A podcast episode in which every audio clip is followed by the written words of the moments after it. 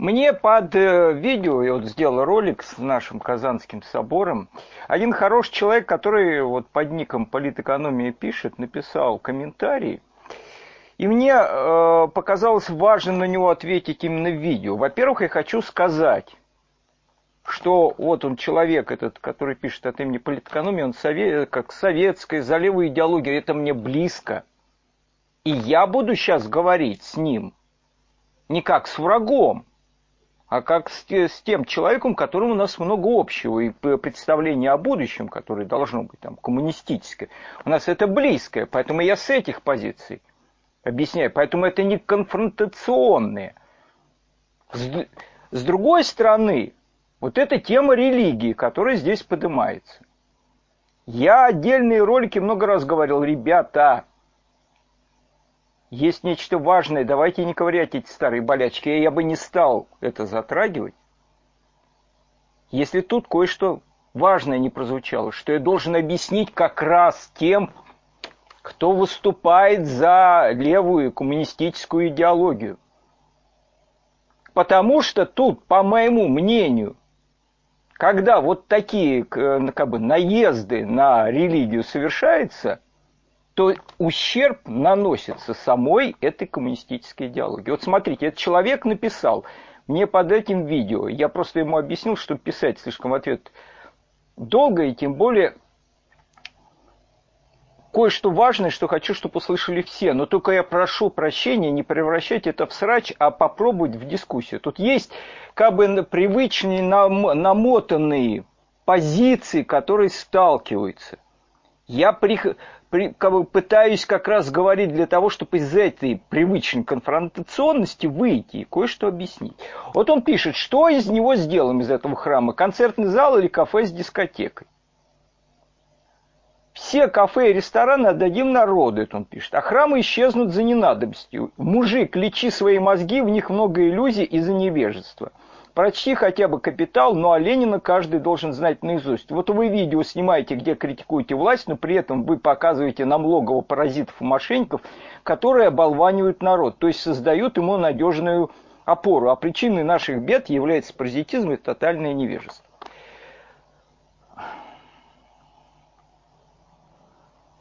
То, что сейчас православие находится в не лучшем состоянии, ну, понимает э, практически все, я не знаю, ну, все, не буду категоричен, очень многие понимают.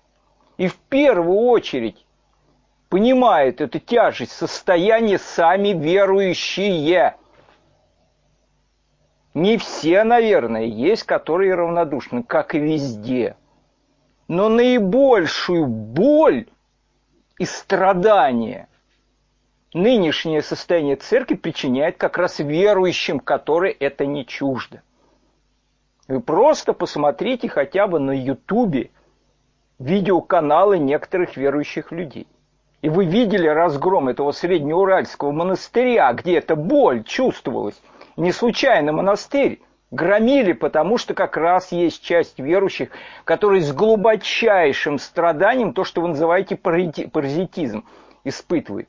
Я вот забыл, по-моему, Логинов есть канал такой вот э, ведет у себя на Ютубе, где он постоянно говорит с болью о том состоянии церкви. Вы что пинать собираетесь? Вы хотите разорить, как бы ударить по этим верующим, которые все сами понимают? Вы с ними хотите в конфронтацию войти? Они понимают, что творится в стране. Они с болью относятся к тому, что происходит с их матерью церковью.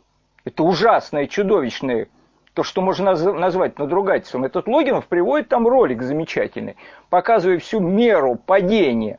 Когда вот этот персонаж, которого зовут Иларион, да, знаете такого митрополита, очень, с моей точки зрения, зловещая фигура, он просто показал два ролика, записи, там нашел их, подыскал, где речь идет о причастии. Один ролик записан, когда Иларион говорит еще до этого 20 -го года. Он объяс... У него корреспондент спрашивает, а вот не опасно, что от одной ложечки там, ви... там вино подают вот это во время процесса? Он говорит, нет, не опасно, потому что святость этого ритуала, она позволяет там всякую опасность преодолеть.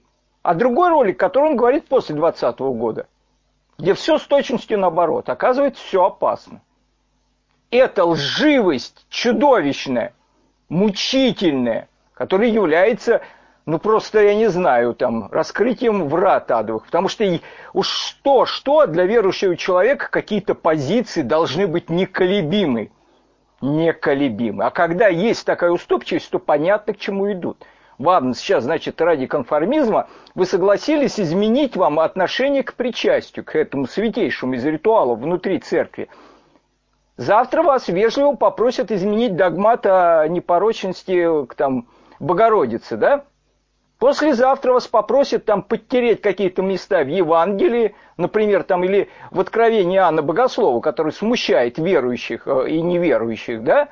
Потом убрать упоминание о Христе, а вас завтра вас потом поставят икону Вильзевула и заставят ей молиться. Это все, это путь в ад готовы, да, торговаться и э, добиваться. Это в первую очередь осознают сами верующие. Вы, за, вы хотите сейчас вот это просто кинуть в них кости, как бы начать с ними конфронтировать. Ради чего? Но дело не только в этом. Не только в этом. Я... Просто надо посмотреть, как стоит этот храм. По нашему городу, Волгограду, Сталинграду, да, во время войны а так отбомбилось здесь все, что все, что тут было старого, тут крупицы остались, которые надежно убиваются. Старые застройки не, не встретишь, практически ничего. И выросло вот, конечно, я ничего не хочу сказать о советском периоде, но вот выросла эта хрущевско-брежневская застройка. Но она уныла чудовищно. Монотонность эти окон из серых стен. И вот в этой монотонности стоит этот храм, который просто кажется пришельцем из иного мира.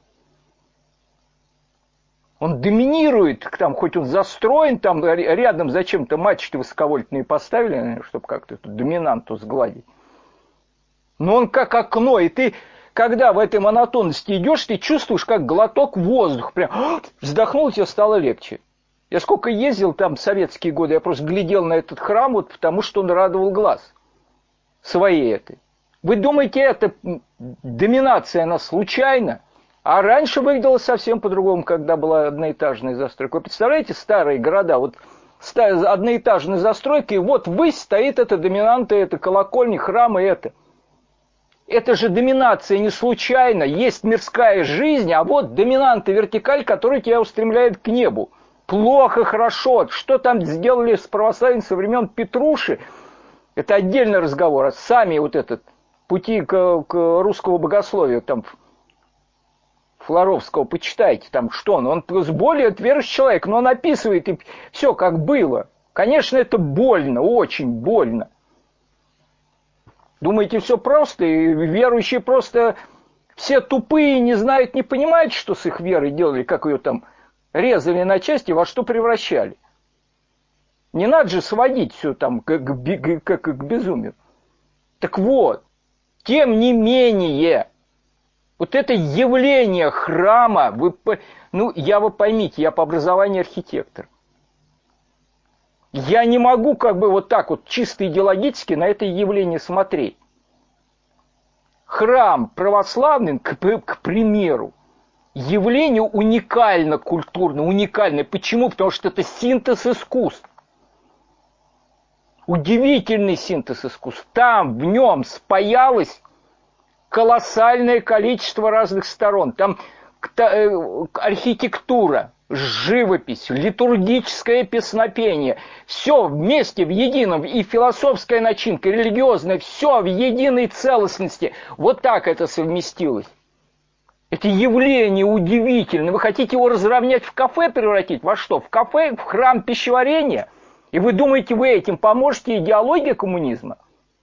Так ведь это и хотят сделать эти глобальные звери, чтобы разровнять человека и превратить его в слизь. Всякую доминанту снести. А какое значение подобной сакральной доминанты? Сакральной, пусть она будет коммунистическая, но сакральная имеет значение, известно. Вот Мир Челиады писал, там есть у него труд, почитайте книжку, сакральное и мирское, что человек живет, пока вот в этом мирском есть эта ось сакральности, которая его там с чем-то соединяет.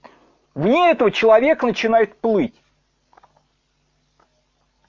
И когда вы, человек коммунистических убеждений, считаете почему-то, что вот этот, вообще эта доминанта культурная, христианская, она не нужна, и что это только невежество.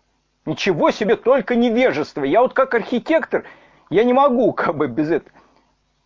Кроме наших удивительных православных этих культурных явлений, храмов, они разные. Есть маленькая архитектура, там новгородская, там еще удивительная псковская. Поглядите, это же не просто, это же как бы не в отрыве, это же, это же творилось как бы взлетом какого-то духа, как это явление, от которого столбенеешь от красоты. Вы думаете, как это ничтожностью можно творить?